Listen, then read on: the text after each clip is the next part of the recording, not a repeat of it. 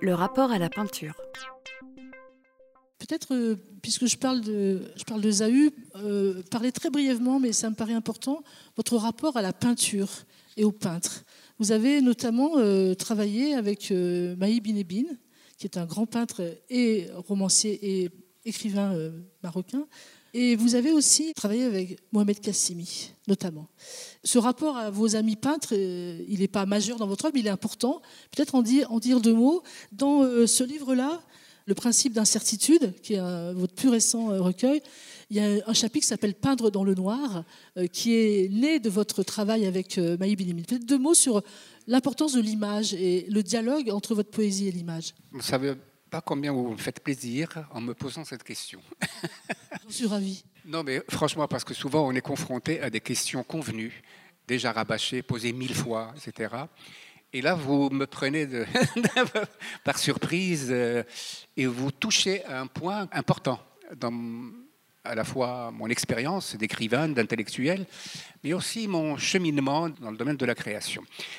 Mon rapport à la peinture a été très précoce, puisque en 1966, quand j'ai créé la revue Souffle, on était euh, trois jeunes poètes à l'époque, Mohamed Khaireddin, Mustafa Nissebouri, qui est moins connu ici en France parce qu'il n'a pas beaucoup publié ici, moi-même, et puis trois peintres marocains qui vont devenir euh, vraiment des, des- des grandes figures de la peinture marocaine, à savoir Mohamed Melehi, Mohamed Chebra et Farid Belkahia.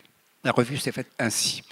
Donc, ce qui a donné cette, euh, euh, disons, cette, force, cette, cette force de frappe, je dirais, euh, à la fois visuelle, mais aussi intellectuelle, c'est le fait, c'est cette jonction qu'il y a eu dès le départ entre trois poètes révoltés contre, contre tout, et trois peintres résolument engagés dans la modernité, euh, renversant absolument de- de- tout sur leur passage concernant la, la- la peinture telle qu'elle existait encore au Maroc. Une peinture essentiellement naïve, Ouais, ouais. euh, d'ailleurs encouragée par euh, les colons de, de- de l'époque, parce que Ouais. les Marocains ne pouvaient qu'être naïfs Bien sûr. que la peinture marocaine ne pouvait se faire que dans la naïveté et non pas être dans l'avant-garde, dans, dans l'aventure de, de la modernité. Voilà comment s'est faite cette expérience.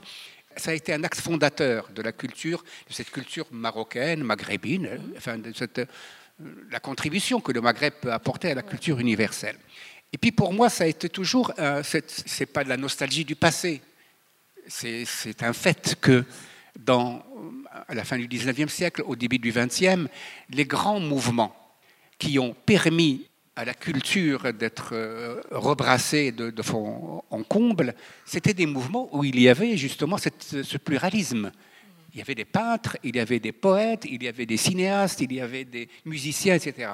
Et moi, je regrette énormément cette, cette période-là où euh, chaque art apportait quelque chose à l'autre, où il y avait une, ça s'irriguait de, de part en part.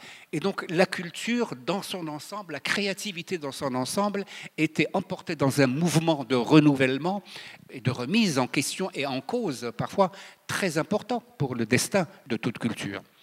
Voilà pourquoi euh, cette, euh, ce souci-là a été toujours présent dans, euh, euh, disons, mes préoccupations. Et puis, bon, tout cela a amené finalement que dans, depuis quelques années, euh, quand une chose compte tellement pour vous, c'est que bon, vous essayez de mettre la main à la pâte. Et donc, finalement, j'ai découvert il y a 5-6 ans, euh, j'avais envie aussi de me jeter à l'eau dans, dans le domaine de la peinture. Donc j'ai commencé comme ça, une expérience tout à fait clandestine pour le moment, mais qui m'apporte beaucoup. Quand on a la chance finalement de pouvoir de regarder ce qu'apporte la poésie, ce qu'apporte la musique, ce qu'apporte la peinture, et de voir comment on peut créer des liens, jeter des passerelles. Ça, c'est important, c'est-à-dire on n'est plus enfermé dans un art, on est vraiment dans cette euh, liberté, justement, de- c'est-à-dire le champ même de la connaissance, le champ de, l'investigation euh, s'étend à l'infini. Et donc, euh, voilà où, quel est mon lien. Voilà pourquoi votre question me, touche beaucoup. Alors, vous dites, euh, peindre dans le noir, il faudrait essayer. Qu'est-ce que ça veut dire peindre dans le noir? Ça serait une autre aventure? Non, ça, ça, justement, je ne peux pas commenter un truc comme ça. C'est-à-dire, peindre dans le noir, il faudrait essayer. Voilà, c'est tout, c'est bon. Ça suffit. ça suffit.